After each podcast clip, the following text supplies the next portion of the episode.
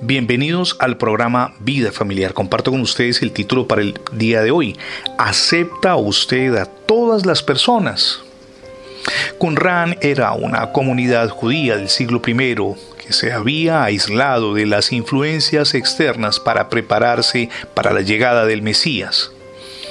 Estaba sumamente consagrada esta comunidad a una vida devocional a los lavados ceremoniales y a un estricto cumplimiento de reglas de conducta.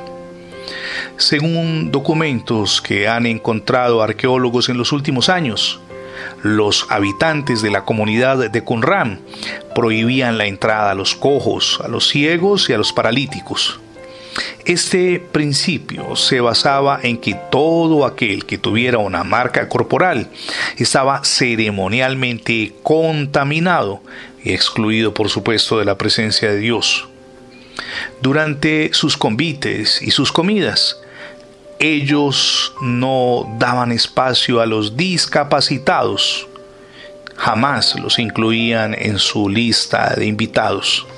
Ahora, lo más irónico es que en esa misma época el Mesías de Israel, nuestro amado Dios y Salvador Jesucristo, llevaba una vida y un ministerio entregado, tanto en las ciudades como en las aldeas, a los más necesitados, a los marginados, a aquellos a quienes los religiosos despreciaban.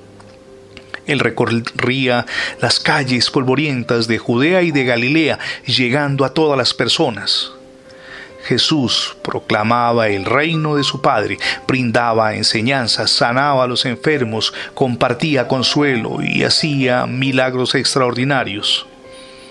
Para sorpresa de todos, y como lo leemos en Lucas capítulo 14 versos 13 y 14, decía nuestro amado Salvador, mas cuando hagas banquete, llama a los pobres, a los mancos, a los cojos y a los ciegos, y serás bienaventurado, es decir, dichoso.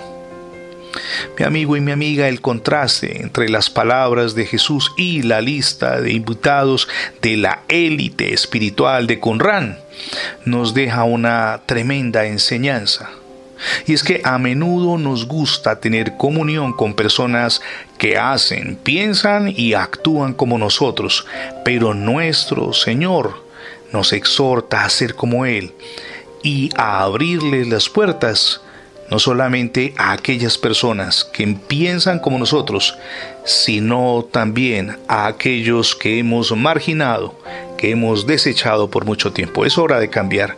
Es una perspectiva diferente que si queremos ser auténticos seguidores de Jesús, debemos asumir en nuestro corazón, pero también en nuestra vida familiar, en esa relación con el cónyuge y con los hijos, que es el círculo de mayor influencia, donde ustedes y yo debemos vivenciar y reflejar a Cristo.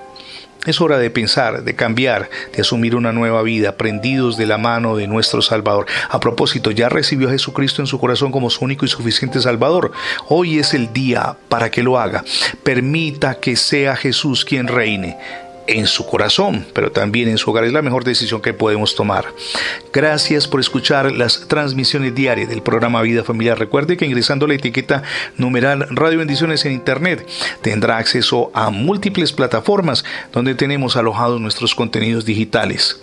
También le invito para que se sume a nuestra página en Internet, es facebook.com diagonal programa Vida Familiar. Somos Misión Edificando Familias Sólidas y mi nombre es Fernando Alexis Jiménez. Dios les bendiga hoy, y abundantemente.